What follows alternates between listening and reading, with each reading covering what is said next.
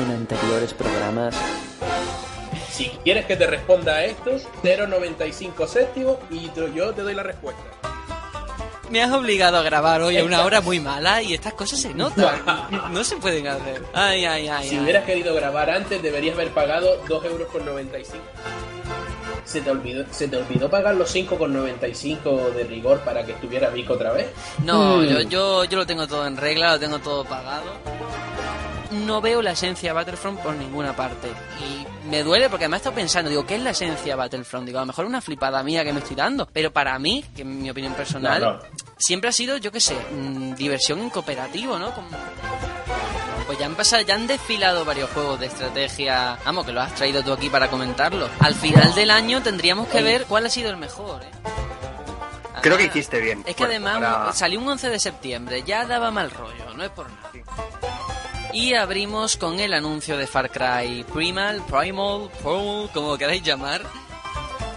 Lo que espero es que se la curren bien, que no sea como en los anteriores, que era darle un botón, rajabas al animal y ya está. Que aquí sea una caza a lo Monster Hunter. Dios, cómo flipáis, de verdad. En cuanto he acabado de decir la frase, me he arrepentido un poco. Sí, sí, sí, sí, sí. sí.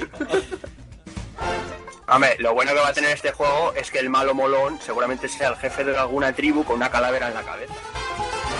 Y luego, ¿habéis fijado de que no hay ningún neandertal que sea feo? Todos, o sea, ninguno tiene la mandíbula así para adelante, ni... ni... Están de peluquería todos. Pero en la edad de piedra no había Neandertal. A Era ver, me da igual. Lo de 22,99 o lo ponéis 25 o 20. Pero bueno, esa es una tontería mía. Y además... De todas formas, yo quiero también decir algo negativo, porque luego es cierto que se nos puede acusar de que más que análisis hacemos recomendaciones, Sí. ¿no? Porque nada más que jugamos cosas que nos molan. Ahora viene bueno, ahora viene.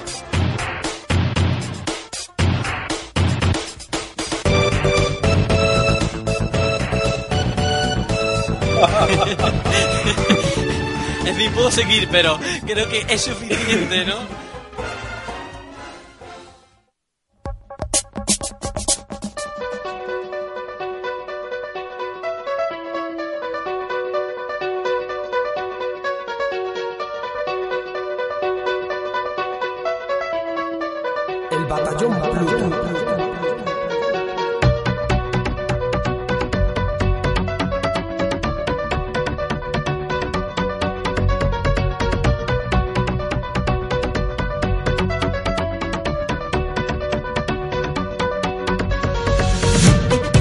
Bienvenidos, como cada semana, a un nuevo programa del Batallón Pluto, el podcast independiente sobre videojuegos.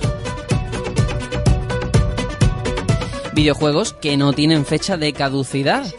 Algunos no han salido al mercado y con otros incluso nos criamos. Me parece irrelevante incluso mencionarlo, pero es que esta semana se ha hecho popular un vídeo en el que durante la Madrid Games Week se le preguntaba a algunos chicos adolescentes y preadolescentes si conocían juegos como Monkey Island o Crash Bandicoot y han recibido muchísimas críticas.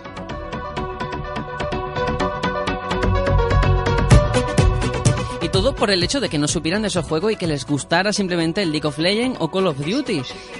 Pero a ver, señores, ¿en qué momento los videojuegos han dejado de ser un instrumento de diversión? Resulta que hay que ser un cultureta o saber qué contras del 87. Yo qué sé, para echarse unas partidas a la consola o, o ser digno de tal honor. Lo digo porque de la misma forma a mí me ha pasado de escuchar música o ver películas de hace 20 o 30 años y hay personas que me han negado ese derecho diciendo que cómo puedo ser fan o disfrutar de esas cosas si ni había nacido. ¿Estamos tontos o qué? Es imposible, no puede ser. En fin, hasta aquí mi pequeño comentario. Me gustaría saber ahora la opinión del resto. Pero bueno, pasemos a las presentaciones. Eh, Serenion, ¿qué tal? Hola a todos, chicos. Sergio, Sergio, Sergio. ¿Qué, qué, qué, qué, qué? ¿Sab- ¿Sabes lo que vendría bien ahora, tío? Un Durum. Un Durum. ¿Y eso? ¿Por qué? Que le gusta a todo el mundo. Que, que es de la calle, tío. Y que me pegué por él. No entiendo nada. ¿Qué ha pasado? ¿De qué me estás hablando? Nada, nada. Aquí volviendo a hacer chistes de, de, de Toche. Nada, eh, yo oí he oído también del tema este de, de lo que pasó en la Madrid Game Week con, los- con los chavalines, tío, y la peña es un poco nazi, ¿no? A mí me parece postureo puro y duro, ¿sabes? Ahora, ahora hay que hacer un examen para, para poder jugar, ¿sabes? Hola, soy, soy Vic y, y sí, aquí o jugando en VHS, en un Spectrum, o tú no eres ni gamer ni eres hostias. Venga, que vuelva el, el- el Spectrum, que vuelva el Spectrum y el VHS. Es que vamos, madre Hola, mía, Vic. cómo se han cebado, ¿eh? Pero bueno, tampoco nos vamos a centrar mucho en ese tema.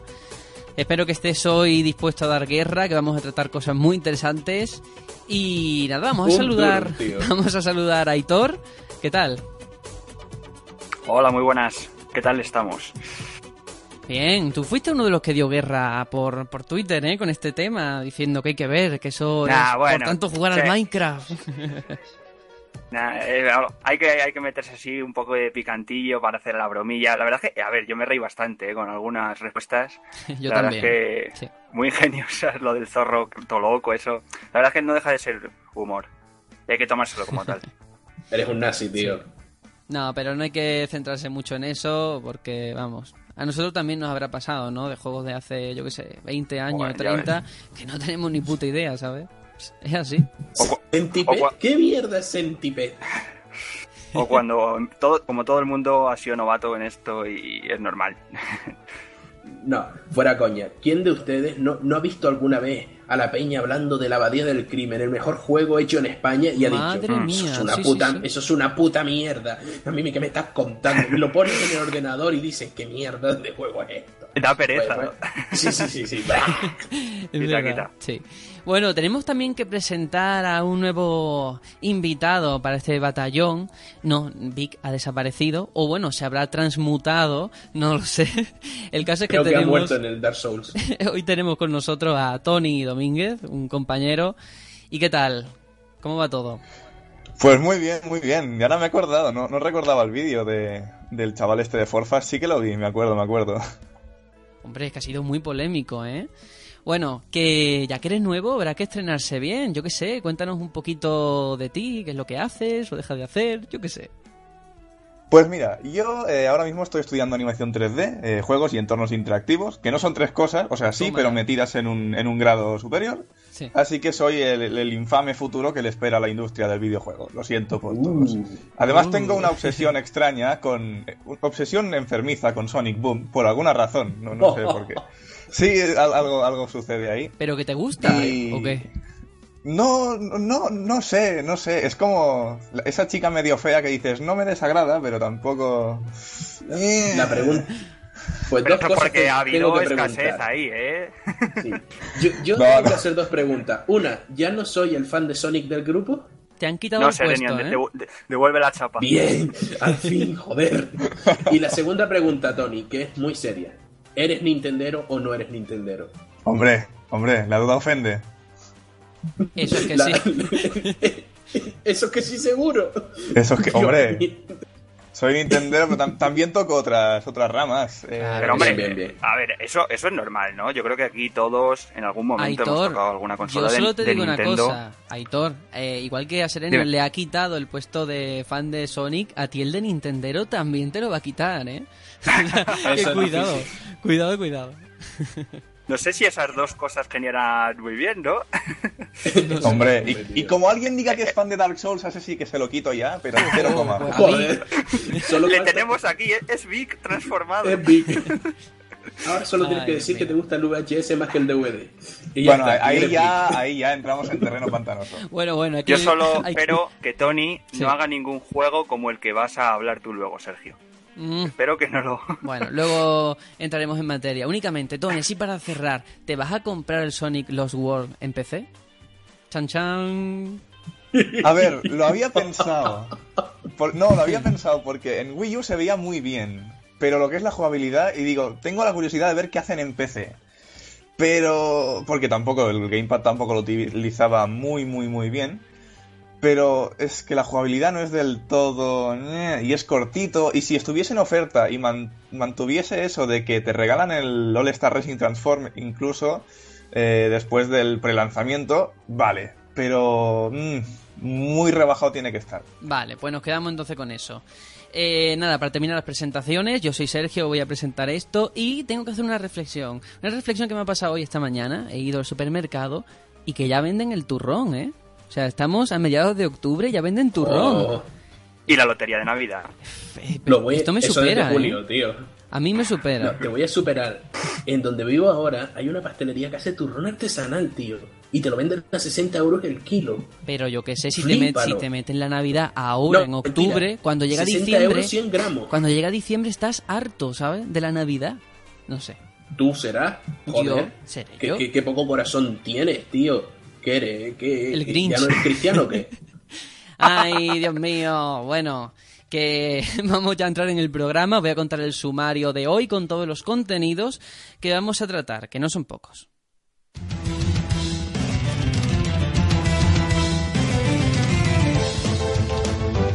El sonado divorcio entre Konami y Kojima ha sacudido a la industria, eso ya lo sabemos. Sin embargo, ahora que conocemos las cifras de ventas de The Phantom Pain en su lanzamiento, veremos qué pasa con la franquicia.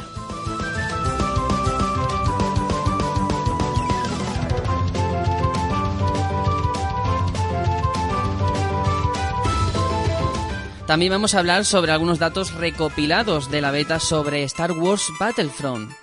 ¿Qué facción es la que suele ganar en las partidas? ¿Hay un equilibrio o el lado oscuro se alza con la victoria?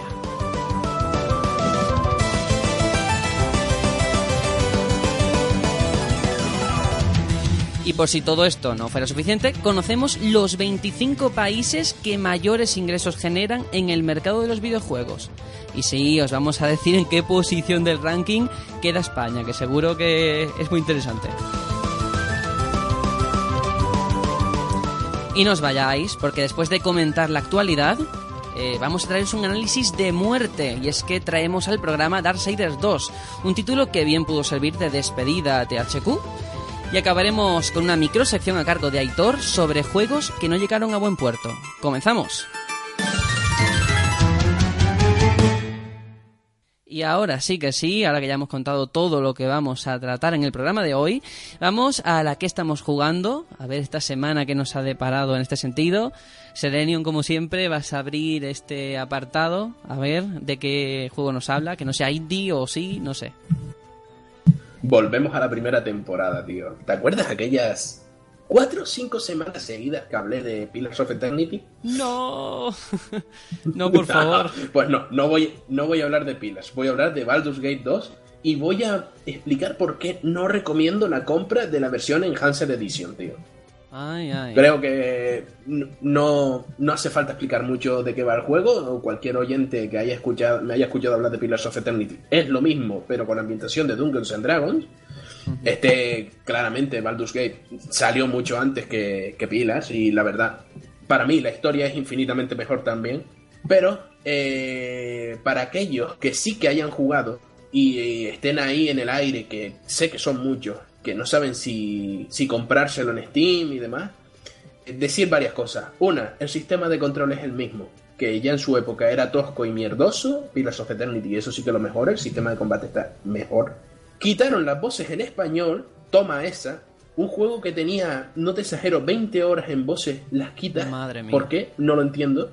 Y, y la verdad, las cosas que añade no son excusa suficiente realmente para pagar los 20 pavazos que piden por cada uno de los dos juegos.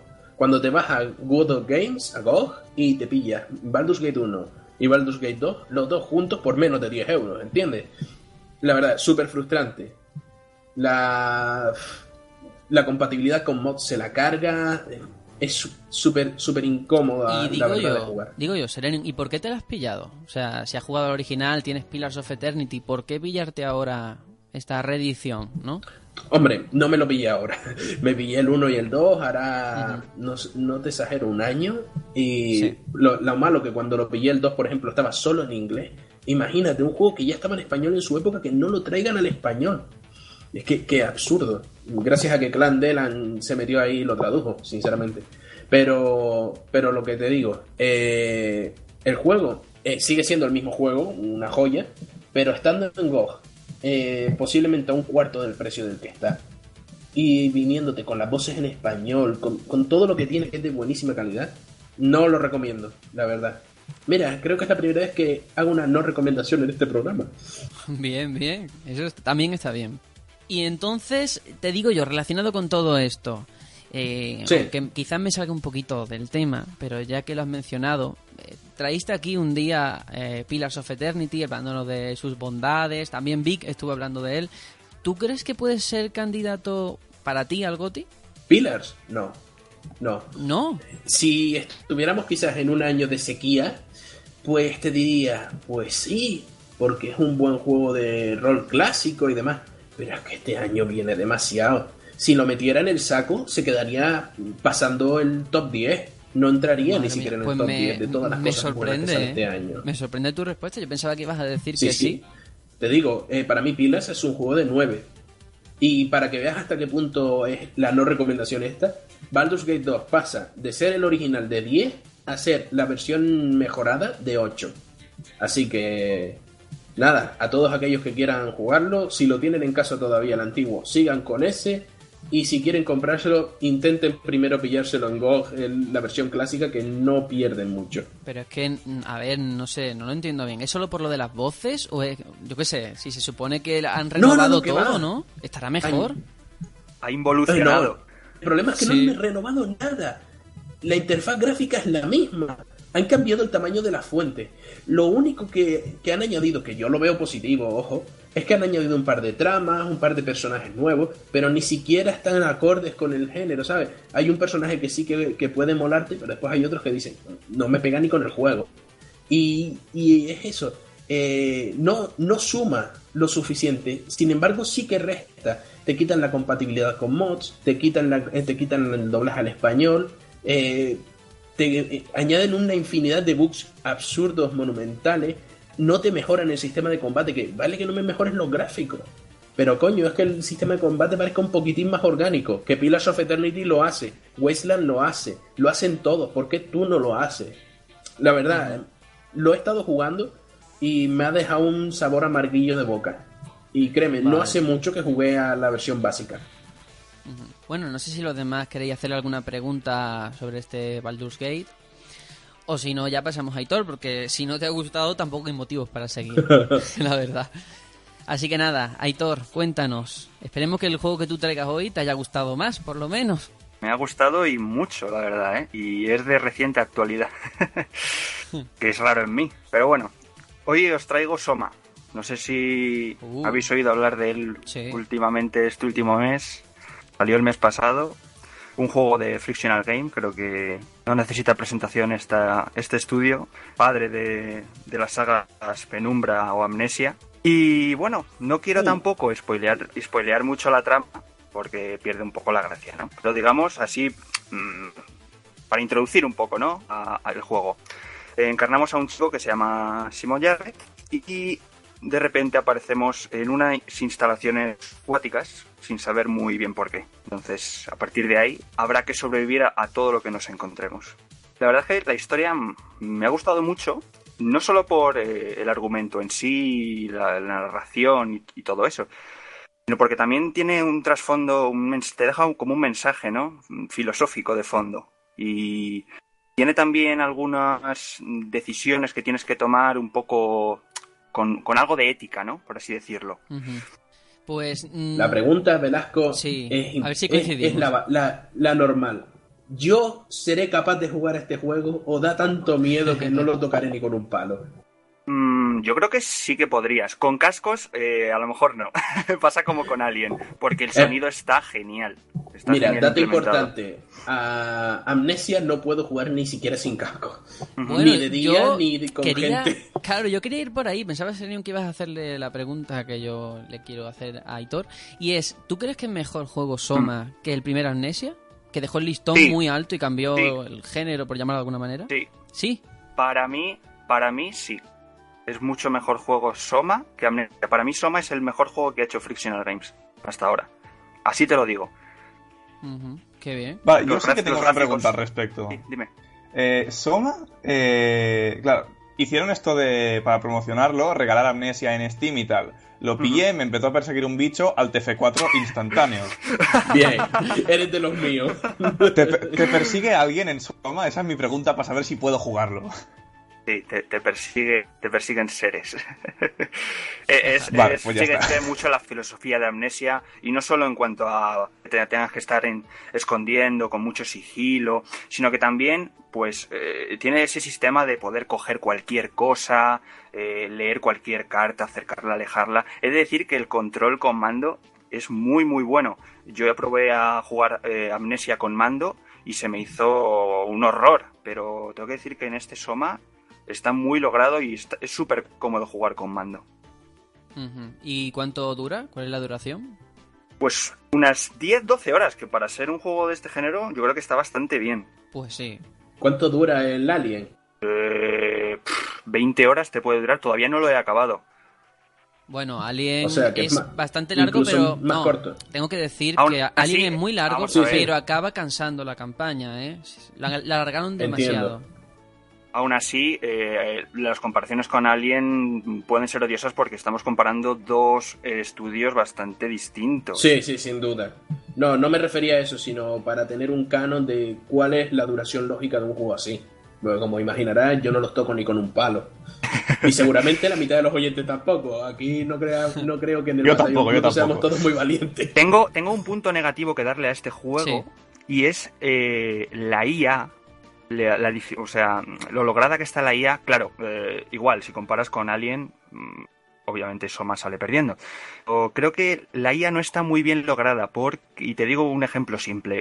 eh, tú estás siendo perseguido por un enemigo y te pones detrás de una silla, de una mesa, y el tío no, no, da- no hace el, el- el gesto de, de dar un rodeo a la silla para pillarte. Se queda ahí y si tú no te mueves se da la vuelta y se pira. Eso la verdad es que no me gustó nada. O sea, que es como la IA del Battlefront, ¿no? No, hombre, no. A mí me llama mucho la atención que haya jugado a Alien Isolation y justo después a este Soma, ¿eh? Lo siguiente, Es a que ver... estoy en una temporada, estoy en una temporada de, de- de pasarlo mal con el mal, de pasarlo bien con el mal rollo. Pues mira, muy Qué mal rollero eres, tío. ¿Y cuánto vale? Cada día eres más big. ¿A cuánto Pues está? está ahora mismo, ahora mismo en Steam está a 28. Está Eh, bien. Está bien. Está bien, ¿eh? La verdad es que, eh, y si valiera 30 también los pagaba, ¿eh? Eh, en la PlayStation Store no lo sé. No sé si está al mismo precio, más o menos, porque eh, os recuerdo también que es, también, es- también está disponible en, en PlayStation este juego. Pues mira, muy, muy interesante. Por fin traemos novedades a esta sección, ¿eh? sí, sí, sí, sí.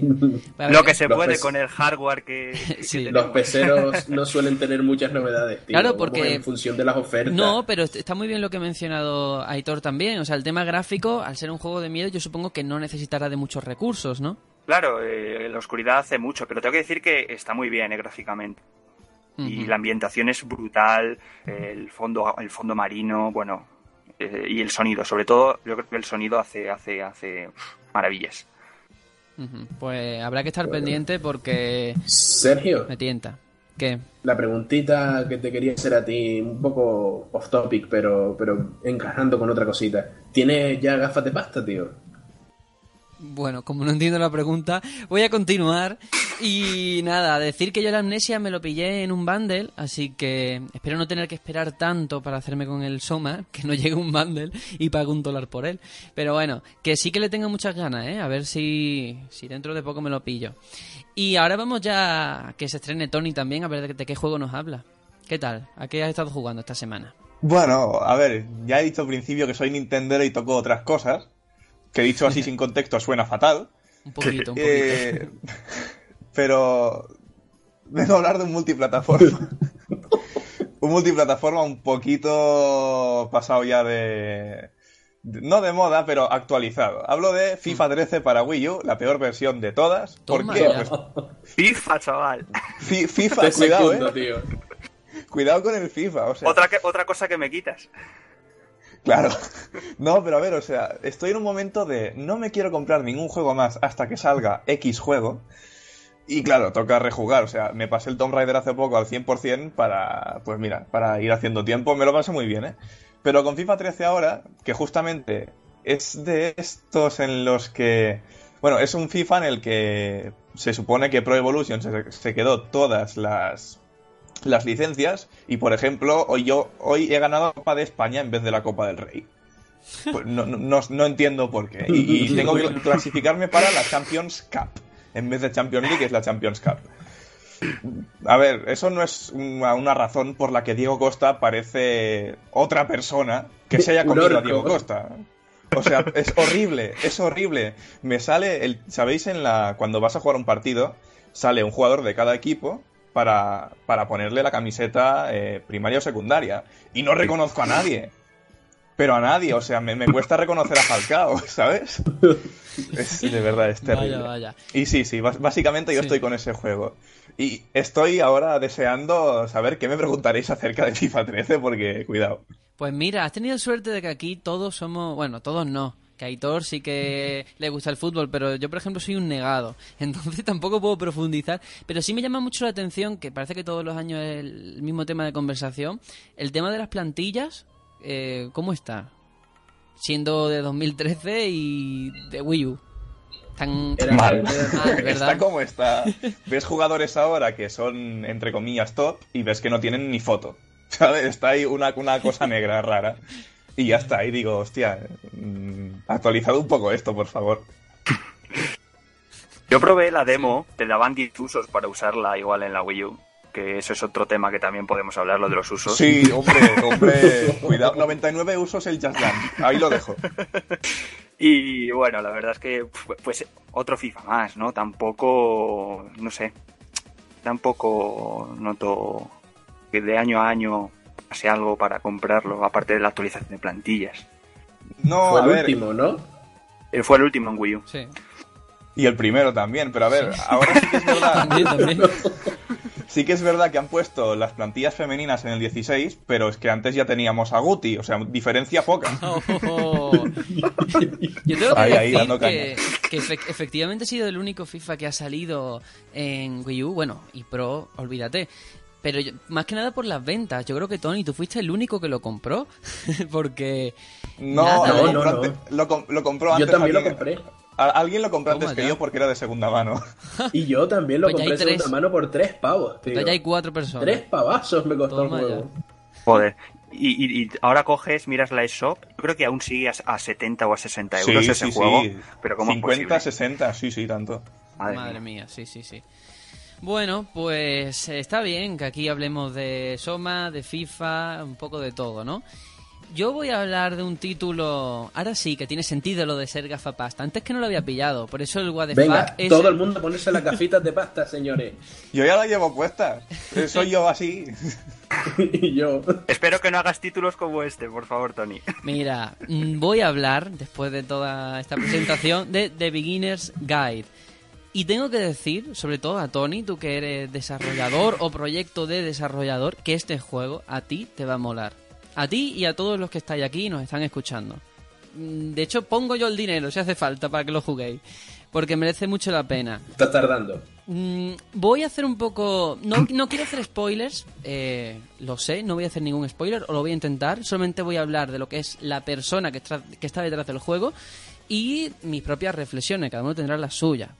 Bueno, The Beginner's Guide hay que decir que está hecho por David Redem, que es el creador de Stanley Parable. Bueno, Stanley Parable supongo que lo conocéis, el juego de gran popularidad, ¿no? Era de entre lo indie lo que más había destacado. Incluso tuvo nominaciones a Juego del Año, en fin, lo petó. Y en todo eso, luego de, esa fama, se ve que a Rueden le entró la depresión, estaba muy estresado, y llegó un punto, tal y como él cuenta, en el que se fijaba más en las listas en las que no salía su nombre que en las que sí.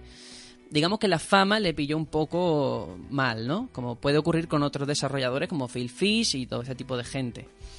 Bueno, eh, todo esto, ya te digo, entró en una depresión, hizo un cómic, luego un corto explicando también cómo se sentía, y dos años después, Rueden por fin ha publicado su siguiente juego, que es este The Beginner's Guide, y es un juego en el que mm, nos cuenta la relación entre el propio Rueden y Koda, que Koda es un supuesto amigo, según nos cuenta él, o un conocido suyo, que al parecer hacía juegos experimentales, eh, por diversión, no os lo solía enseñar porque era un tipo reservado, Y esto lo hizo durante 2008 hasta 2011. Durante todo ese tiempo iba haciendo juegos, simplemente lo iba acumulando y ya está.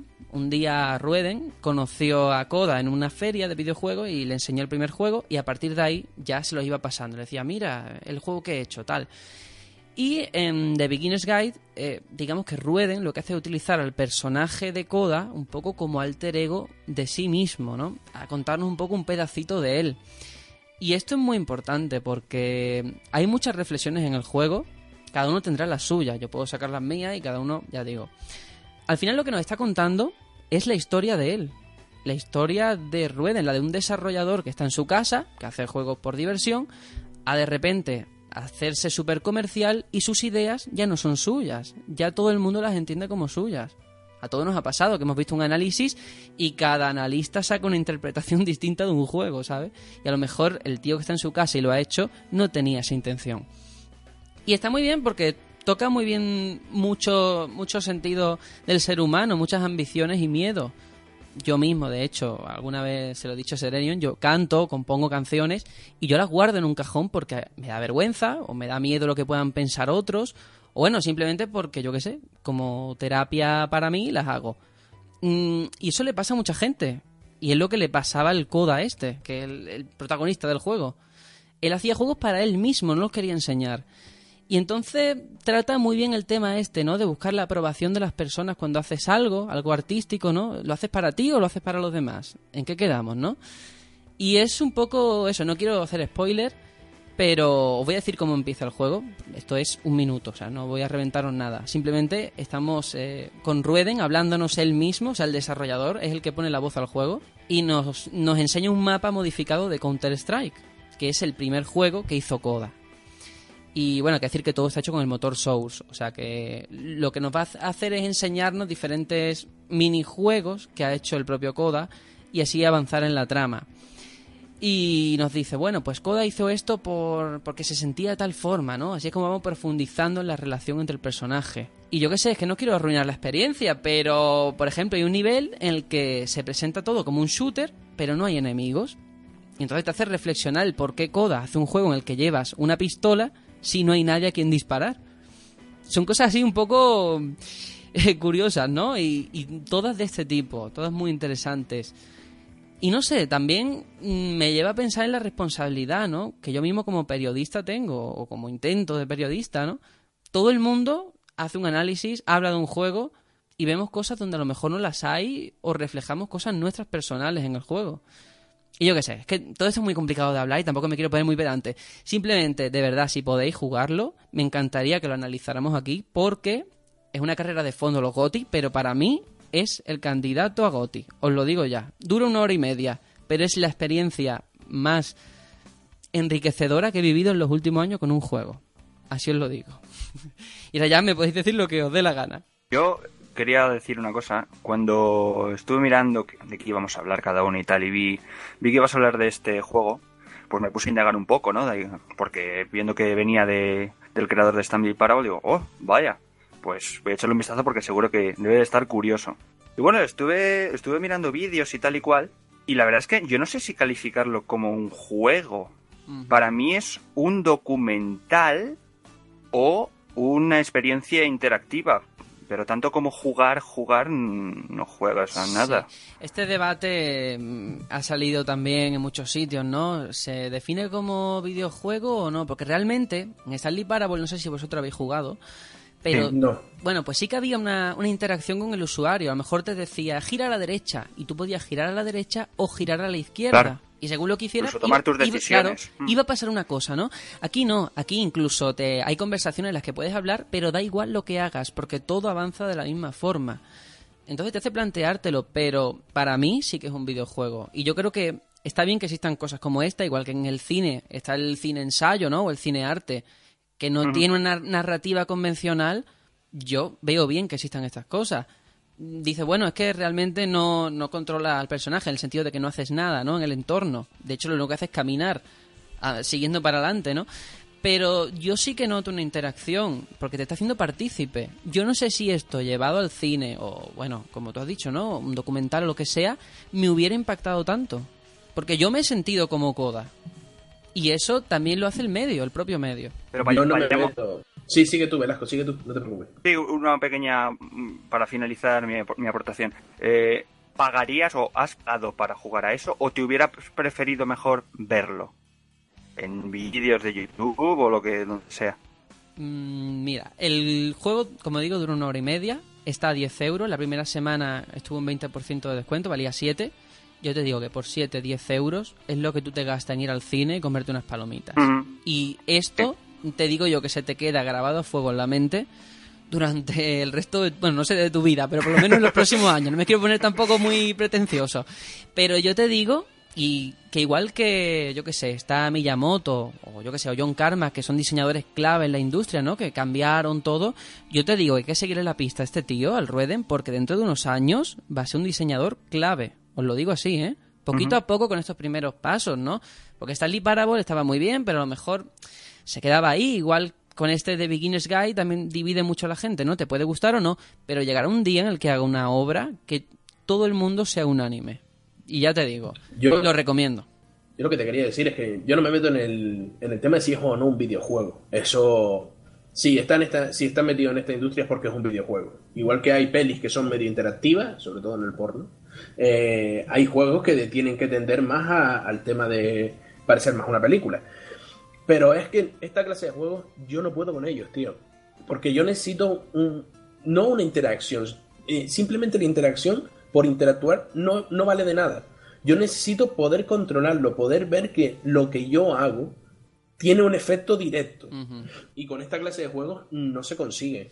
No, por mucho que a ti te aquí, haya impactado, por no se consigue. Aquí lo que hace el desarrollador realmente es jugar contigo y no tú con su juego.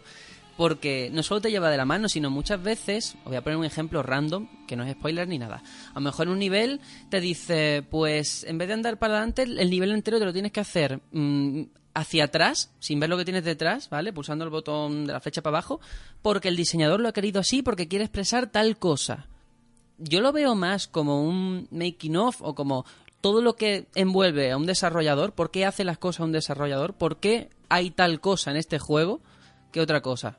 Valga la redundancia. Pero de verdad, yo creo que hace falta cosas como hacen falta cosas como esta, ¿eh?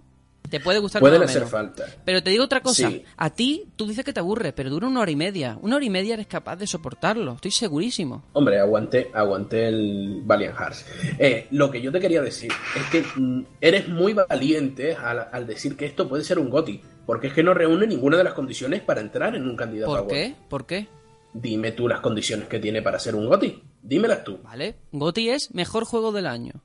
Mejor juego del año ¿Por puede qué? ser. ¿Qué, qué, qué es? ¿El que mejor factura técnica tenga? ¿El que No. más presupuesto tenga detrás? ¿O el que más te ha hecho sentir No. como jugador? Pregunto.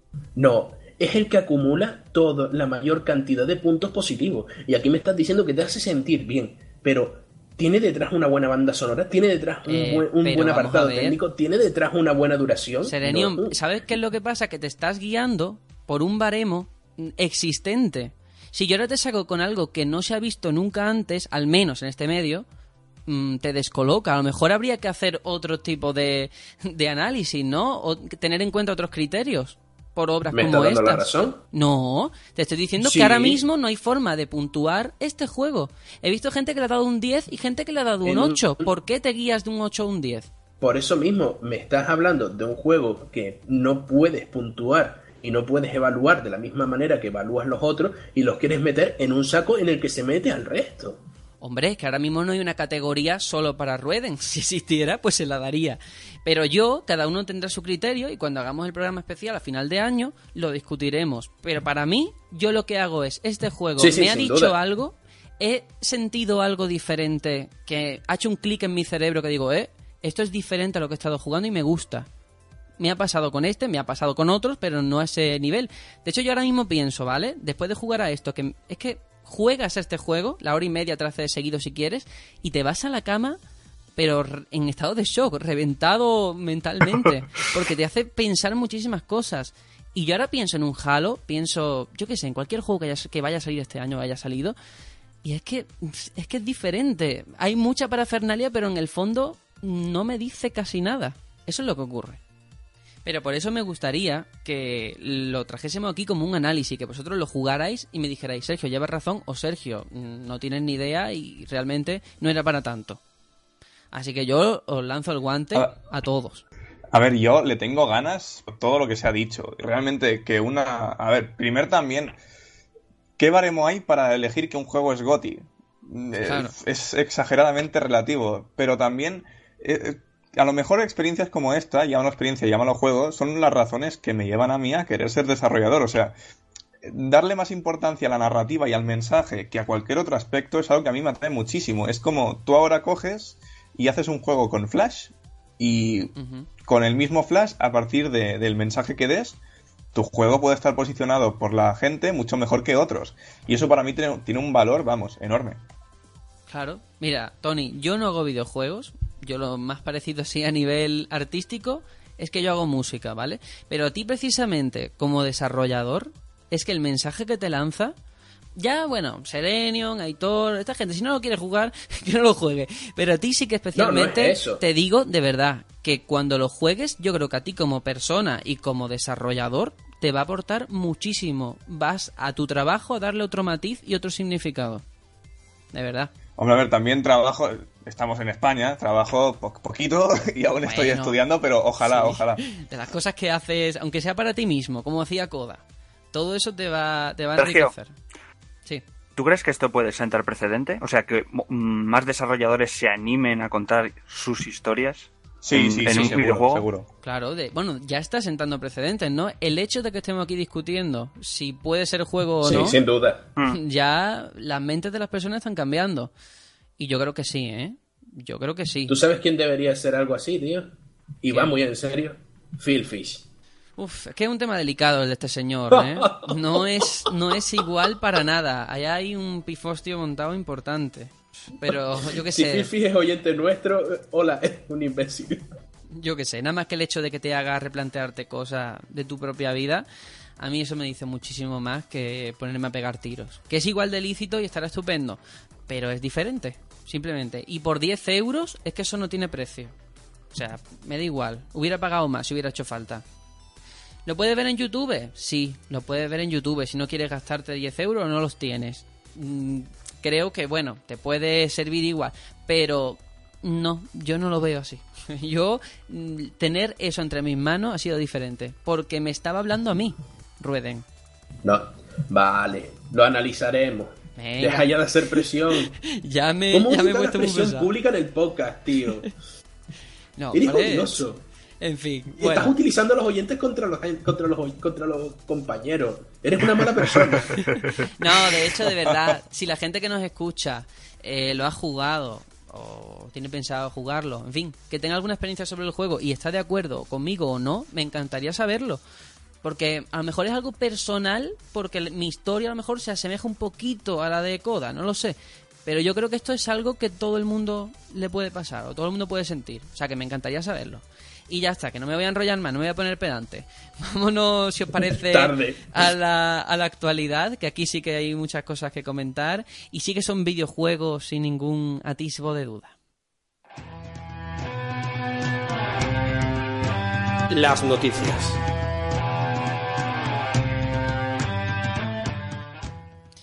Y venga, vamos a ponernos ya en situación, vamos con las noticias y abrimos pisando fuerte, hablando de Konami. Y es que la compañía ha pedido perdón por los problemas de conexión en Metal Gear Online a través de un comunicado y han prometido una compensación en forma de puntos de experiencia. Este es el comunicado que han dicho, un fragmento simplemente. Dice, pedimos nuestras más sinceras disculpas por la conexión, así como por los problemas de estabilidad de las partidas que han tenido lugar desde que comenzó el servicio, que quizá os haya provocado inconvenientes. En fin, ahora digo yo, esto se veía venir, o sea, quizá haya provocado inconvenientes, no, ha causado inconvenientes. El servicio va fatal, incluso a día de hoy, ¿eh? Los servidores, horrible, horrible. Mucho lag. No, que a veces ni te deja entrar en las partidas. Yo no sé si... Vamos. no sé. Se marcaron un GTA. Sí, básicamente. Pero es que esto ya se veía venir porque el propio juego base, la campaña, tiene como un servicio online que es como un aperitivo de esto, ¿no? Y ya iba fatal. O sea, esto ya se lo veían venir y no lo han arreglado. Konami sigue en sus 13. Vamos, que no vieron ni test de estrés, ni pruebas de servidores, ni nada. Fue a pelo, ¿no? Sí, fue horrible. De hecho, Marta, que nos escucha de vez en cuando, ella es súper fan de Metal Gear, por lo que he visto, y no estábamos desde el día uno intentando entrar y no había manera. Era horrible. Y bueno, luego la gente que te encuentras que no tiene ni idea de cómo se juega. Pero bueno, esa es otra historia. Eh, Van dando saltos. va, va muy mal. Y todo esto también, a lo mejor aquí no hay mucho que comentar, pero sí que viene relacionado con cómo actúa Konami, ¿no? Últimamente. Porque mm, sabemos todo lo que se lió con Kojima, con el asunto económico. Pues resulta que el coste de producción de The Phantom Pain fue de 80 millones de dólares, ¿vale? Pues solo el día de su lanzamiento ya ha conseguido vender copias hasta alcanzar 179 millones. Es decir, que lo ha duplicado. Toma ya. Toma ya. Lo que oí yo hoy fue que es el doble de lo que hizo Los Vengadores en el cine, ¿fue? Una burrada así fueron y Sí, pusieron. Sí, sí, sí, sí, efectivamente. Así que se nota que Konami se estaba equivocando, ¿no? El pobre Kojima ha pagado las consecuencias, pero es que se veía venir. Yo, yo voy a pedirle trabajo a, a Konami, tío. Sabes que tiene un montón de flotillas de taxis y demás, y, y bueno, Y como la cosa está complicada, y de pachinko, pues puedo poner un taxi pachinko, ¿sabes? Y por ahí dando botes y cosas así.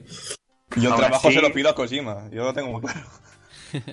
Eh, un porcentaje, aunque sea minúsculo, pero un porcentaje de esas ganancias se debe mucho a, al marketing, por así llamarlo, de todo este Sí, tumulto. sí, ¿eh? Porque Sí, sí, gente, sí. gente que no ha jugado nunca a Metal Gear ha comprado el 5 solamente por todo esto de, de Konami y de Kojima. Yo mismo me tuve que poner al día con la saga porque quería jugar a este de salida. O sea, que imagínate.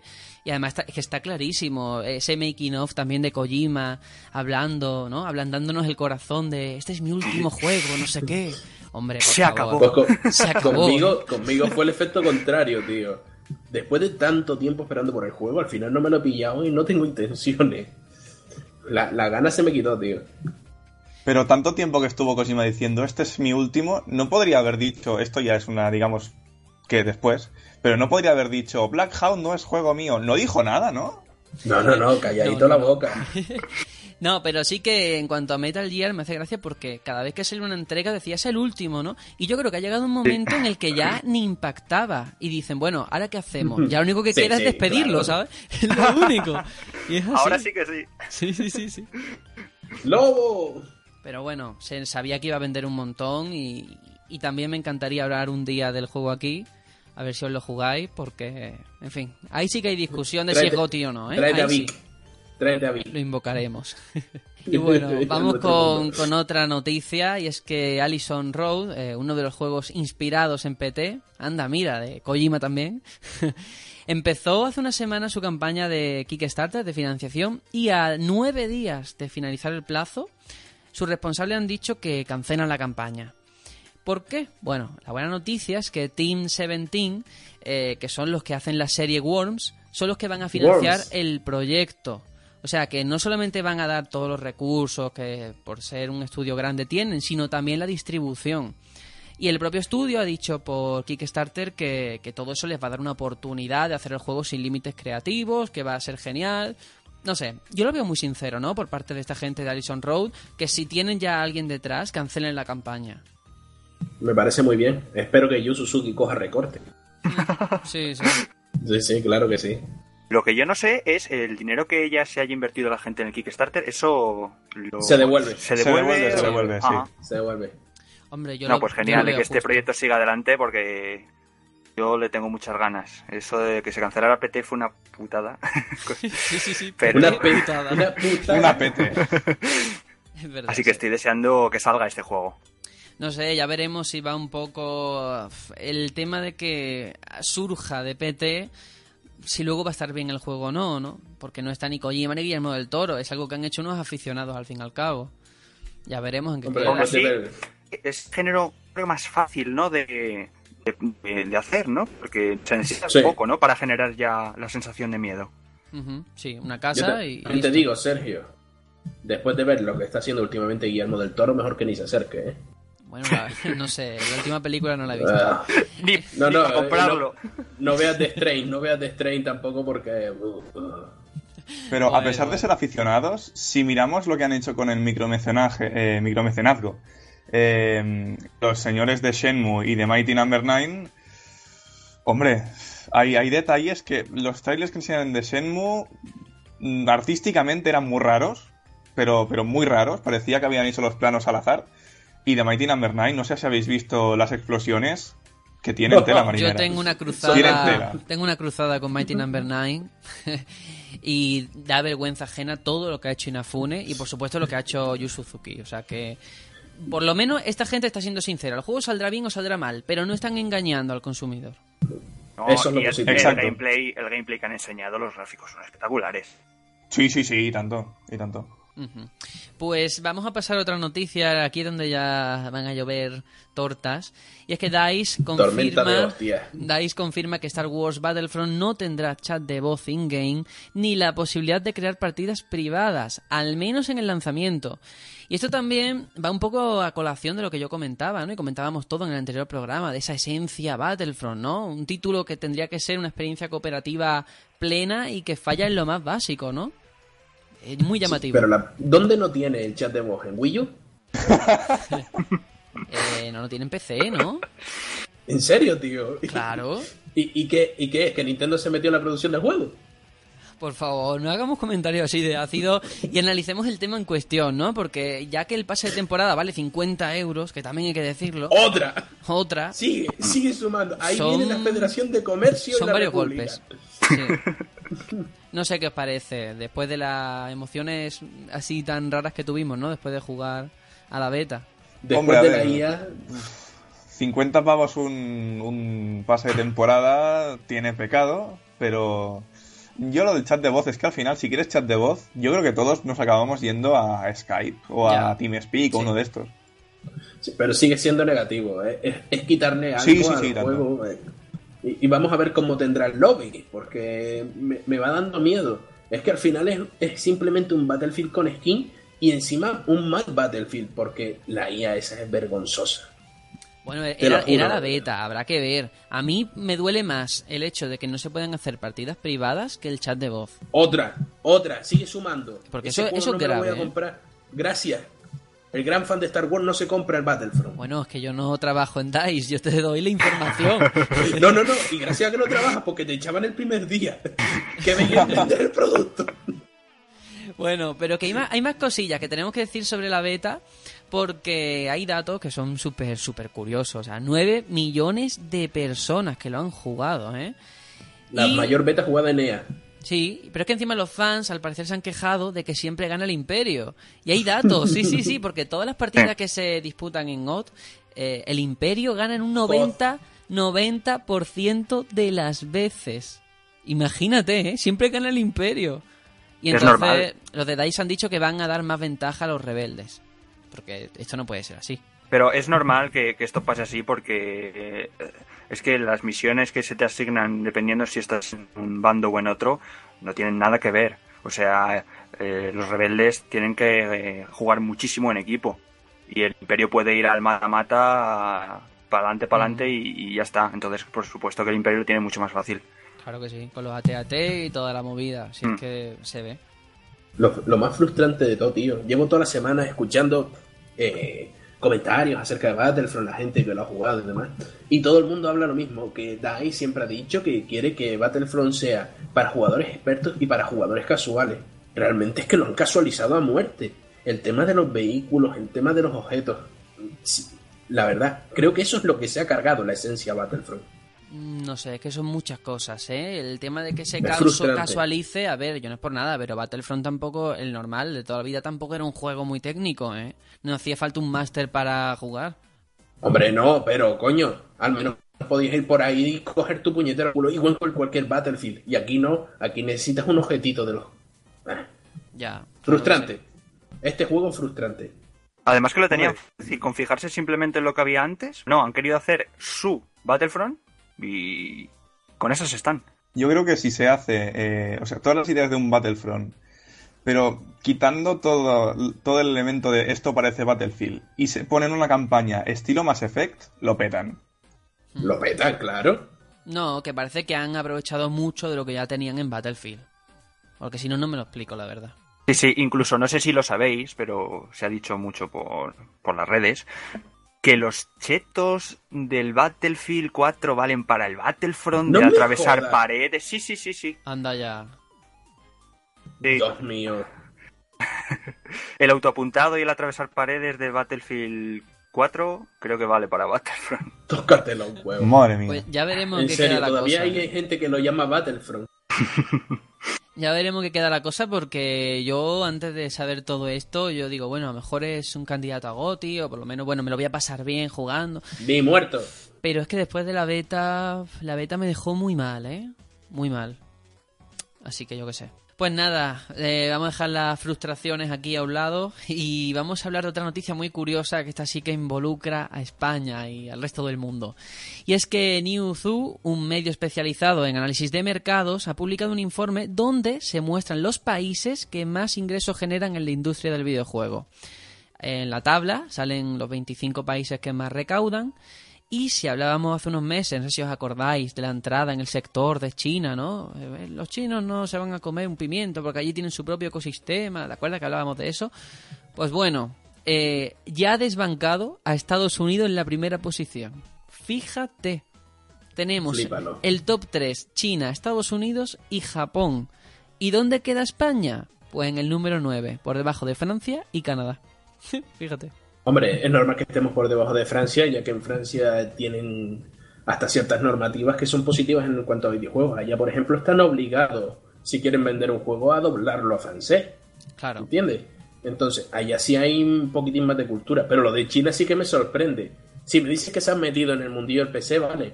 Pero allá siguen sin venderse bien las consolas. Que no hace mucho recuerda la noticia que Play 4 no se estaba comiendo un cuesco allá. Pues fíjate, eh, tendrá en cuenta todo, porque al fin y al cabo es la industria del videojuego en general. Pero es muy llamativo, ¿eh? O sea, todo el dinero que mueve. Sí, sí, sí. Y hay que decir que España, a ver, está dentro del top 10, estamos en el número 9. Sí, sí, sin duda. Y teniendo en cuenta el IVA cultural que tenemos, está bastante bien. Nosotros pa- para ser, ¿sabes? Para tener tan poco el, el tema de la crisis y demás, eh, en cuanto a nuevas tecnologías, así que gastamos mucho. Creo que somos el país de Europa con mayor smart- cantidad de smartphones por persona. Pero una pregunta sobre lo de China. ¿Hay datos oficiales en plan como, como lo que sale de Japón cada semana? Pues No creo. No sé, yo tengo el estudio este que ha hecho, que al fin y al cabo es un informe que le habrán encargado a una empresa o lo que sea, y sí que te vienen cifras en cuanto a la popularidad, eh, popularidad en internet, el total de ventas, y mueve, mueve muchísimo dinero. De hecho, me llama la atención que no es solo China, sino todos los países, bueno, todos, los países orientales, ¿no? Está también eh, Corea del Sur, que está por ahí, Japón, lógicamente. O sea que poco a poco Taiwán también aparece en la lista. Poco a poco va moviendo dinero. Malasia incluso en el número 24, según estoy viendo. Indonesia. La noticia que deberíamos descubrir es cuántas Nintendo i que se venden en China al mes. No Eso sé, se tiene que vender por un tubo. no sé, pero es muy llamativo porque hay países que yo no esperaba ver. Yo qué sé, Turquía, ¿no? Por ejemplo, eh, India. No sé, no lo esperaba yo Lo de- dentro del top 25. Y ahí está. Pues mira, lo de Turquía sí me sorprende porque allá se suelen censurar bastantes juegos. En fin, muy llamativo. España, menos mal que en algo nos va medianamente bien. a ver si seguimos mejorando y escalando puestos, que es lo importante. Y vamos a hablar ahora también de lo que ha pasado de lo- del nuevo servicio que ha sacado Sony, Sony España, seguimos aquí en nuestro país, que es el PlayStation Plus Rewards. eh, que ya lo podían haber traducido al español, pero bueno, ese es otro tema. Que es un programa exclusivo para los miembros del Plus, que lo que va a hacer es que nos dé acceso a descuentos y promociones por el simple hecho de estar suscritos. Es decir, que nos van a dar ventajas y ofertas, tanto en PlayStation como, según dicen ellos, en otras marcas afines. Eh, esto significa en viajes, deporte, ocio, en fin, de todo. Y además, cada mes van a hacer un sorteo de premios y en este octubre, por ejemplo, hay uno dedicado a Marvel y en noviembre van a sortear una Play 4 edición especial de Star Wars. Es decir, que a lo mejor por estar en el PlayStation Plus tienes descuento en una lavadora, yo qué sé, en algo de Sony, ¿sabes? Vaya guapo. Bueno, Es, es co- es como los descuentos esos de Ikea que te llegan por el WhatsApp.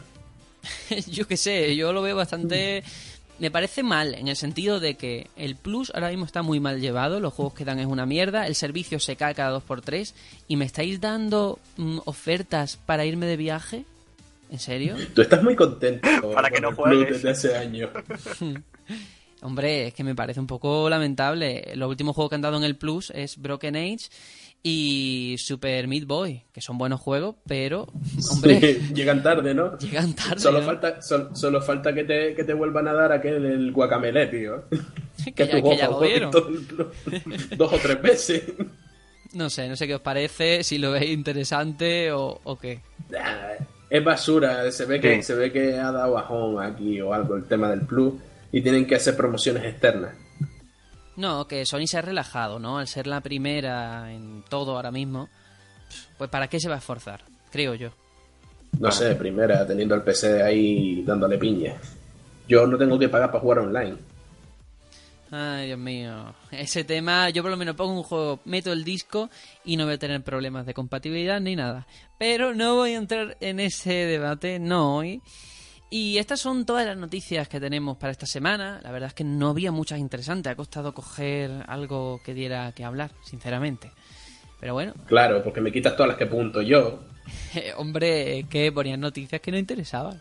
En fin, de todas maneras, como el- todas las semanas siempre van saliendo cosas y nos podemos llevar más de una sorpresa, pues fíjate en lo de Kojima, ¿no? Nos pilló también grabando un programa para el siguiente, el saber que se iba de Konami. O sea que a lo mejor para la semana que viene Miyamoto hace el próximo Halo. Vete tú a saber, yo qué sé. ¿no? O se muere. Bueno, no, no, no, eso no ¡Venga! lo pienses. Ni lo pienses.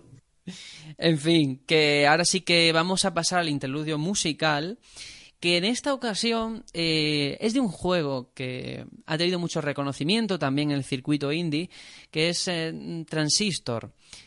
Y no sé si vosotros lo habéis jugado, Transistor. Sí, No. pero no le llega, no le llega la suela a los zapatos a Bastion.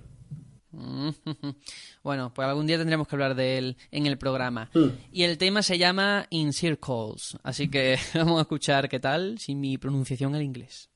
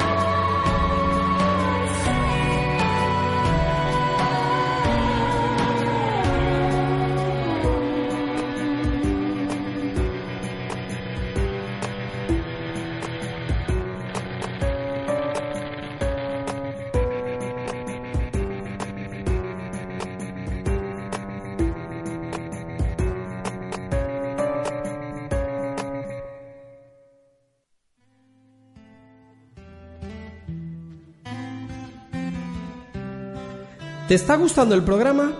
Puedes seguirnos cada semana en iBox, iTunes y en nuestra web elbatallonpluto.com.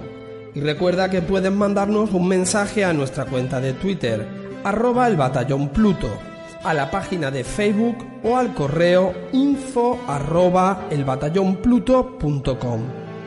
Leeremos todos los mensajes y si enviáis algún audio, aparecerá en el próximo programa. Únete y sé parte de este batallón.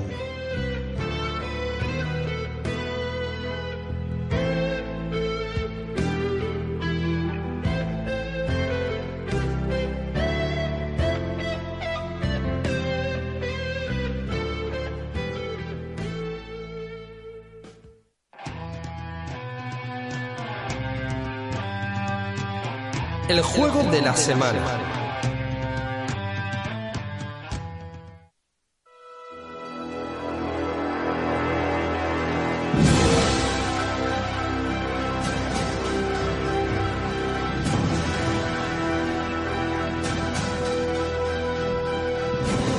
Darksiders 2. Ese es el juego que traemos hoy aquí para analizar. Un juego publicado por Vigil Games y publicado por THQ en agosto de 2012.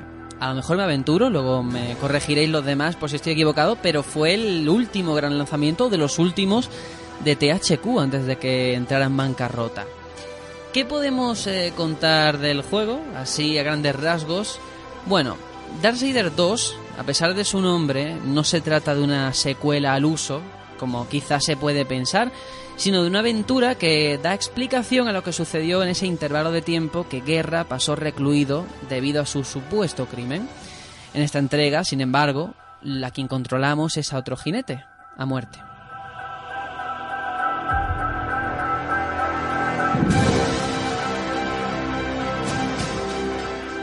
Y el argumento comienza con Guerra encerrado por el Consejo abrasado y muerte cabalgando por un paraje totalmente helado. Y su objetivo es sencillo, tiene que encontrar una manera plausible de liberar a su hermano y demostrar su inocencia. Pero no solo liberar a su hermano es su objetivo principal, sino también intentar encontrar una manera de devolver a la humanidad el puesto que le ha sido arrebatado injustamente. O bueno, si lo decimos de otra manera, la resurrección de la humanidad.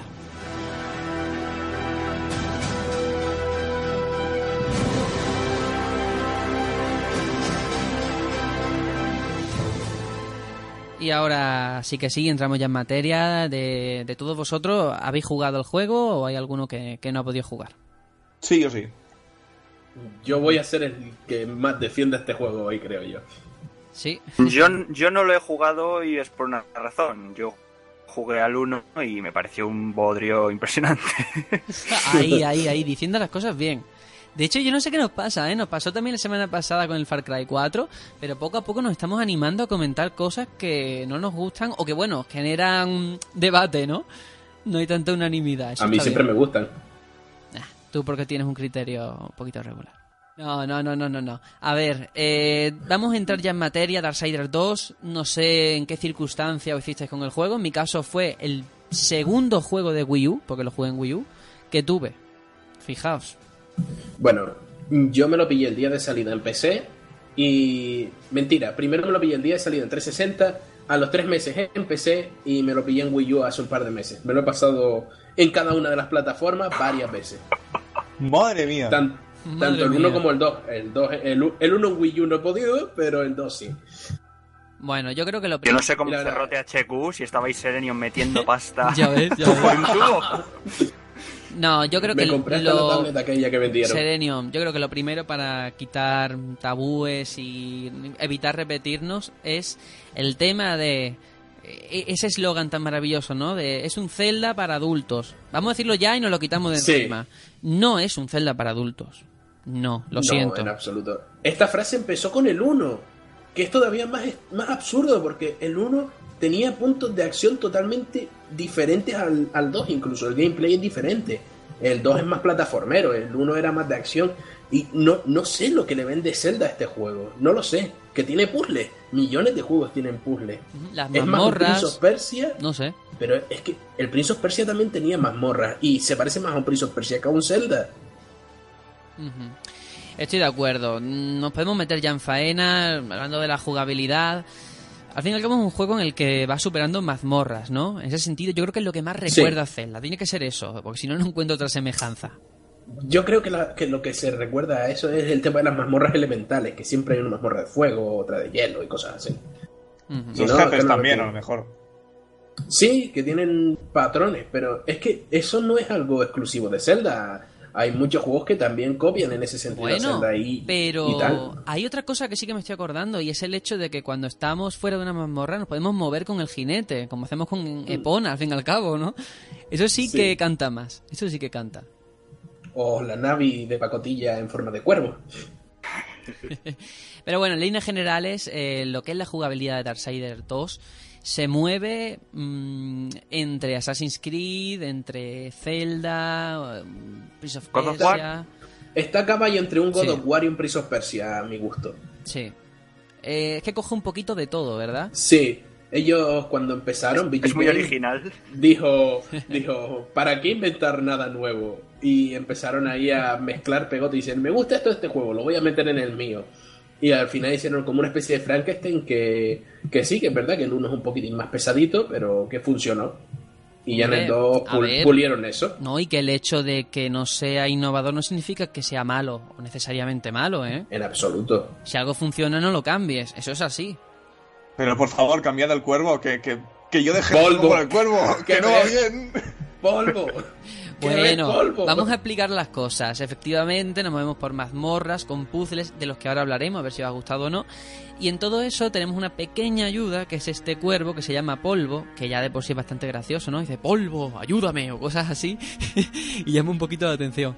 Y el, el cuervo lo que hace es posarse según las puertas o los caminos que tenemos que, lleve- que, que ir. Hmm. Pero a mí me liaba más que otra cosa, ¿eh? El cuervo. Y a mí. Me despistaba más. Sí, es lioso. También te digo, lo prefiero al engendro aquel que tenías en el 1 que no hacía sino insultarte cuando le pedías ayuda, ¿sabes? Que, que era peor, era mucho peor. Yo prefiero que me insulten a que el GPS me guíe mal. Llámame loco. Es verdad. Es Que así. termine con un te lo dije. claro. No, pero no sé si el cambio, ya para entrar en materia bien, el tema de cambiar de guerra a muerte, ¿os gustó? ¿Os dio igual? A mí me gustó bastante. Porque a mí Guerra sí me parece un buen personaje, pero se me recuerda demasiado a, personajes de- del estudio de cómic que- en el que está Madureira, que es el dibujante. Eh, el rollo Spawn y demás era mu- muy, muy Spawn. Y sin embargo, cuando ya ves a muerte, ya es otro rollo diferente. El estilo artístico cambia por completo. El personaje en sí me atrae más. Y tiene un, po- un po- poquitín más de carisma a mi gusto que Guerra. Sí, y luego las motivaciones que mueven a muerte, a mí, Sí. no sé, me parece más completo. en ese Es que las de guerra estaban ahí que no, no las entiendes. De hecho, este juego es para explicar las motivaciones de, de los propios jinetes. Sí. No, te, no te deja nada claro, guerra. Así es. Yo, a ver, eh, no jugué el primero, por lo tanto de guerra no sé nada, aparte de que hay que rescatarlo en el segundo, me parece, no, no recuerdo del todo. Pero el personaje en sí, el diseño es chulísimo, el de muerte, pero no llegué a empatizar con él. Y claro, luego me di cuenta que es que quizás no era el objetivo. No. No, no, es que, es que no es un personaje empático. No te llega a caer bien. No, de hecho, parece que no tiene humanidad. Pero Hombre, creo es que es la muerte, tío. el propio personaje. Es la Por eso muerte. No puede tener un Claro. Lo que, me, lo que me cabrea a mí es que, vale, eres la muerte, tío. ¿Por qué dejas que este tío te diga que vayas a buscarle cuatro cráneos vivos? Sí, totalmente de acuerdo. Totalmente de acuerdo con eso. Es que, eh, sobre todo, eh, es que en medio de las conversaciones lo veías él que te decía, cállate ya que te puedo matar de- solo con la mirada. Y te decía, va, pero vas a ir a buscarme los cráneos. Sí, yo creo que ese es uno de los principales fallos del juego, ¿no? El tema el- de las misiones que para- al final es eh, ve a tal lado, ve a cuál, eres un mensajero. También como en Far Cry, al fin y al cabo. pero es Sí, muy pero es, que llamativo. es un mal es un mal común en los juegos. Sí, pero verdad. aún así que en Far Cry lo lo- está mejor resuelto que aquí. Sí. Aquí Aquí es que no se sostiene. es cierto que hay un montón de misiones para hacer, secundarias, sin secundaria, y eso también le da mucha rejugabilidad. Eso está a su favor, hay que decirlo. La torre, esa Ujú. que sube y, y demás, con típico gauntlet. Eh, La verdad es que el juego tiene bastantes cosas que hacer. Pero tiene, yo que soy el que más lo va a defender, quiero dejar claro el peor fallo que yo le veo. El juego va eh, terminando con la, eh, y dando la impresión a la vez que va pasando el juego de que está hecho con prisa. Porque el primer mundo es impresionante, grande, amplio, con un montón de misiones secundarias. Es en el que más tiempo te pasa. El segundo dura un poquitín menos, el tercero dura un pelín menos y el cuarto es que ya casi no dura nada. Y es una pena porque Ya. el cuarto es el más chulo de todos. No, a mí me pasaba que sinceramente iba para adelante, me decían ve a tal sitio, ve a cuál, y al final incluso la historia pasaba a un segundo plano, porque era meterme en una mazmorra, salir, meterme en otra, así. Y no sé, la verdad, no me dijo mucho. No sé si es la forma en la que te cuentan el argumento, Sí, las propias mecánicas, el- yo qué sé. Son las formas. También te digo, el sistema de combate, gracias a que ayuda, porque si el sistema de combate hubiera fallado, creo que en Wii U falla realmente, porque tiene bajadas de, de frames. eh, el, juego va pe- el juego es más infumable. Sí, bueno, en Wii U el frame rate es penoso. Es vergonzoso. Pero que cae a Yo los, a he los visto 15 vídeos- o yo qué sé, ¿eh? cae súper, súper, vamos, fatal. Yo he visto vídeos y parece. No es que baje, se pone en huelga. O sea, Sí. pero yo, Sí. cosas que no había visto nunca. Que me he quedado flipando. Es verdad, ¿eh? Y no, Eh, lo, no lo corrigieron debo- con ningún parche ni nada, se quedó No, así. no, no, para nada. Debo decir que en PC no es así, en PC va a 60 estable. En PC está Mm. muy, muy bien. Sí, sí, está muy bien optimizado. que eso es, otra plataforma, es otro rollo. Pero bueno, No, no para. nos metemos ya en las mazmorras. Venga, entramos, nos dicen, ve y consigue un cráneo de no sé qué. Bueno, nos metemos. Y los puzzles, a mí llegó un momento en que ya era muy soporífero todo. Estaba deseando salir de los sitios, no lo estaba disfrutando.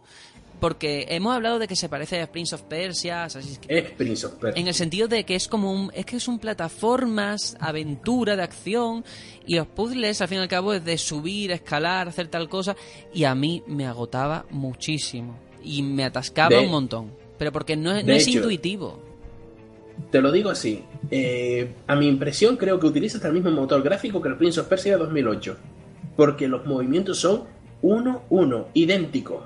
no el personaje es ágil y tal pero los puzzles es como digo muy poco intuitivo no sabes qué hacer si no te encuentras la solución a la primera a lo mejor te tiran media hora y el cuervo no te ayuda así que te quedas atascado en una sala El cuervo da una vuelta completa y se vuelve a posar en el mismo Sí, sitio. sí, sí, sí, sí.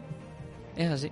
Sí, eh, la verdad es que a veces sí, sobre todo en el tercer mundo se hacía complicado. Hmm.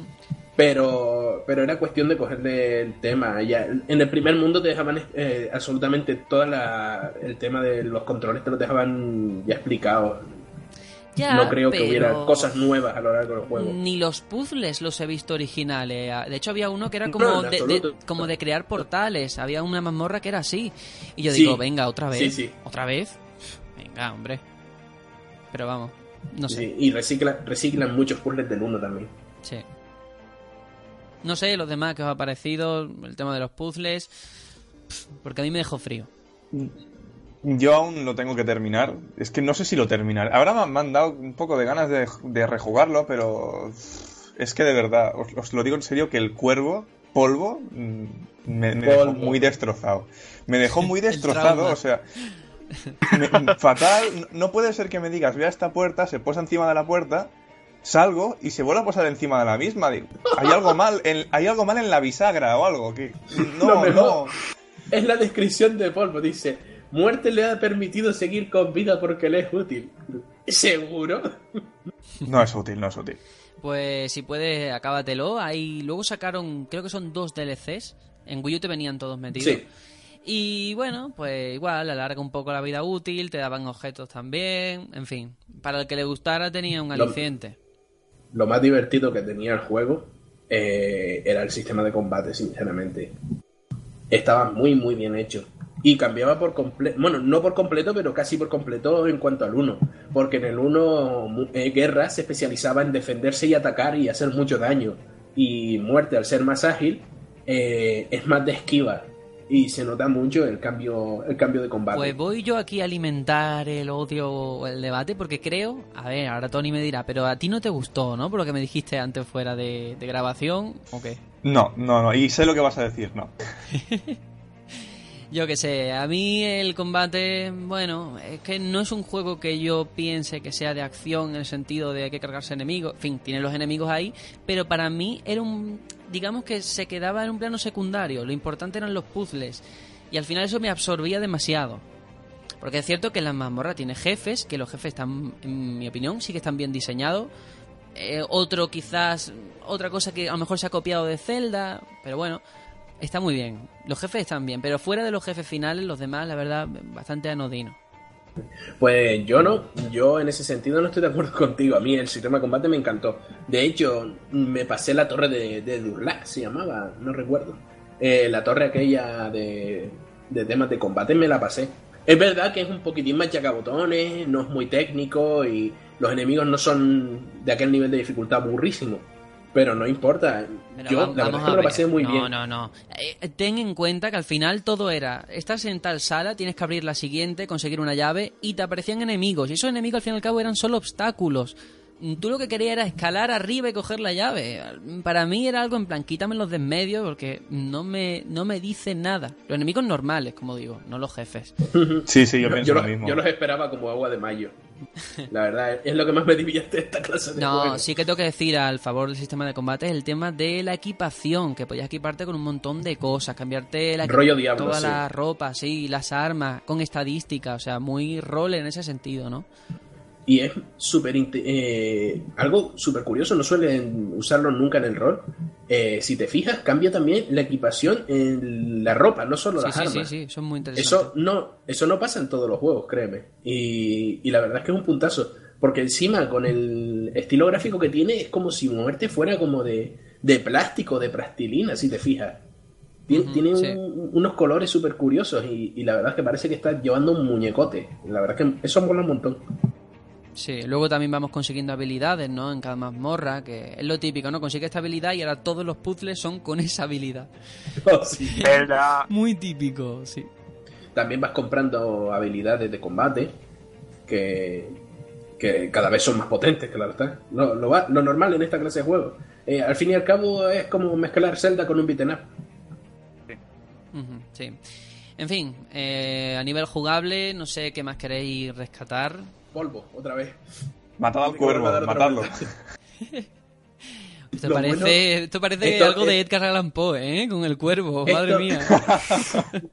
Esto, poco, es un esto es un pequeño spoiler, pero es de- del juego 1. En el primer juego puedes al final matar al, al- Sí, sí, no te preocupes, no voy a hablar de la historia.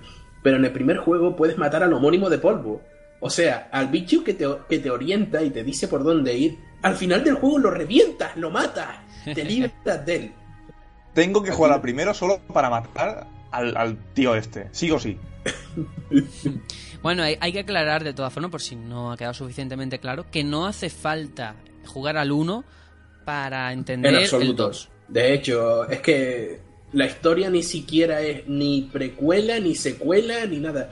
Está en paralelo, viajas al pasado, después vuelves al futuro. eh, La historia es un poco liosa. De hecho, por sí. lo que he entendido, ¿es, es mejor para, la- para entender la historia jugar primero al 2 y después al 1? No, no, no, no.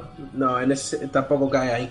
Porque es que eh, el 2 es como la respuesta o la explicación al 1. En el 1, sin, sin saberlo, el protagonista se ve que empieza el apocalipsis, sin él entender por qué. Y de ahí tiene después que intentar evitarlo, de solucionarlo o hacer lo que tenga que hacer. Y todo son conspiraciones entre ángeles y demonios y rollos así. También es que el título tuvo un poco de gafe, ¿no? Porque THQ entra en Sí. bancarrota. Y yo qué sé, Sí. al final, ¿vosotros creéis que es posible una tercera parte? Ya hablando un poco de futuro. Oja- ojalá, ojalá, sinceramente. Porque Yo creo que sí. eh, ya se había planteado que la tercera parte sería con un multijugador cooperativo, con las otras dos jinetes del apocalipsis, haciendo puzzles en cooperativo y demás. Y, y la verdad es que tenía buena, buena pinta. Zelda, Zelda, Triforce Heroes, es que me lo pones a huevo. es que es eso. habrá que ver eh, quién tiene. ¿La licencia la sigue teniendo THQ? Creo que la tiene Deep Silver. HQ no existe. Sí, quiero decir, no sé si murió la licencia con ellos o... No, no, no, no. Eh, casi seguro que la compró Deep Silver. Ujú. Pero fue la última en ser peor- comprada por eso. Y lo peor Buen es que, la- no, y que solamente la es que incluso la comprarían regalada, es que lo estoy viendo. ¿sabes? Corrijo, Pagarían una mierda. Nordic Games. No fue Deep Silver, fue Nordic Games. Ah, amigo. Ah, vale. Eso, ya, es- eso es interesante. Eso me Nordic suena. Games, que le haya comprado. Sí, sí, Son fue los de Nordic Legend of K y el Alan Wake. Y eh, este, ¿cómo se llama? El, el que es una especie de Dark Souls a lo barato, a lo hacendado. Lords of the Fallen. Lords of the Fallen. Vaya, sí, pues vaya. Los, de lo- los de los señores del falo son, son también los de Outsider ahora. Que no Bueno. te sorprenda que estén haciéndolo ya. eh, porque de todas formas- no se sabe. Yo digo, un Darksider 3 creo que no tiene hueco en el mercado. Como casi no lo tuvo el 2 realmente. Vendería poquísimo. No tengo millones. los datos. Confirmo. De esto creo que ya hablamos tú y yo una vez y casi seguro que fueron 4 millones que se vendió en total entre todas las plataformas. Yo qué sé, también durante cuánto tiempo, ¿no? Yo me lo compré por Sí, 18 sí. euros, o sea, casi regalado, al fin y al cabo, en Wii U. No sé. Yo lo, lo que digo es que es una pena. No, yo creo que le ha hecho más daño que otra cosa el tema de las comparaciones. Pero si lo aíslas y dices, vale, vamos a mirar qué tal es este juego, es un buen juego No, al que no se le han dado suficientes oportunidades. no, yo no estoy de acuerdo. Olvida, yo me olvido de todo, ¿vale? Que es un Zelda, que es un Assassin's Creed, un Prince of... Me olvido de todo. Y lo que me encuentro es un juego que su principal aliciente deberían ser las mazmorras, los puzzles, y en eso también falla. Y a mí eso ya me duele más. De hecho, para mí fue mm, un, un auténtico esfuerzo lograr terminarlo. Para mí es un juego de 6, sinceramente. A mí es a la inversa. Para mí vale más la pena el tema del combate que el tema del mazmorreo. Y yo lo pongo de 8. Así que. ¿Me estás bueno, diciendo no tú, me estás diciendo que jugaste a Darksider 2 por el combate? Eh, Hemos hablado de la- aquí, ¿eh? Hemos hablado de Bayonetta. Sí, sí, sí, sí. ¿Qué me estás diciendo. contando? La, eh, la torre de combate me la pasé en cada una de las plataformas. Que me encanta el combate del, del Darksider. Pues yo te digo Oye, que te van a llover te van a llover hostias por todos lados, porque que tú me digas que el combate es algo líder en su género, es que ni de coña, te ha podido No, gustar, no. pero No aporta nada, no, palabras en- no, no tiene combos No ni tiene no nada. Pongas, no pongas palabras en mi boca. Yo no he dicho que sea líder en su género, he dicho que me gustó. Son cosas diferentes. Bueno, bueno. También me gustó el, de- el del Force Unleashed y el sistema de combate, créeme que es peor que este. Bueno, corrijo, eh, que se me ha pasado. Sí tiene combos, eso también hay que reconocerlo. Tiene, Sí, un- sí, sí, tiene claro, un claro. sistema de, de rama de habilidades que es muy curioso. Yo creo que lo es único, horrible. lo único que le... Pues fíjate, no coincidimos en nada. A mí es lo que más me gustó. No, creo que es lo que le es da variedad a los combates. El poder invocar Mira, murciélagos o hacer cosas, ¿sabes? Es que mira, hay una rama que mola del sistema de combate, que es el de combate puro, y después está el de que invocas murciélagos. Ese es el que me gusta a mí. Fíjate.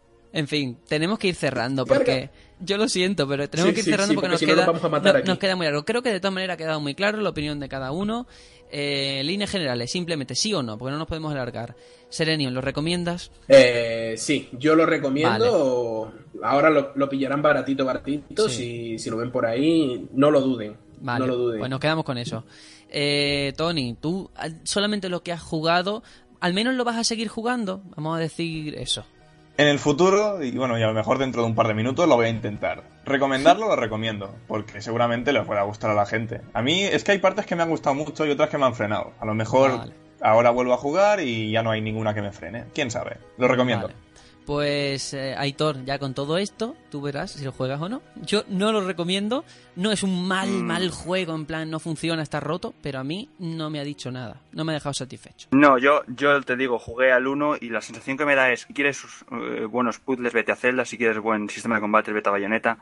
Esto es como, no sé, una, no sé, mezcla ahí rara que Sí. no, no, no sale bien. Pues nos quedamos con eso porque vamos muy justitos de tiempo hoy. Al final se me ha echado encima todo. Y vamos con una sección de Aitor en la que ahora nos cuenta a ver de qué va a hablar.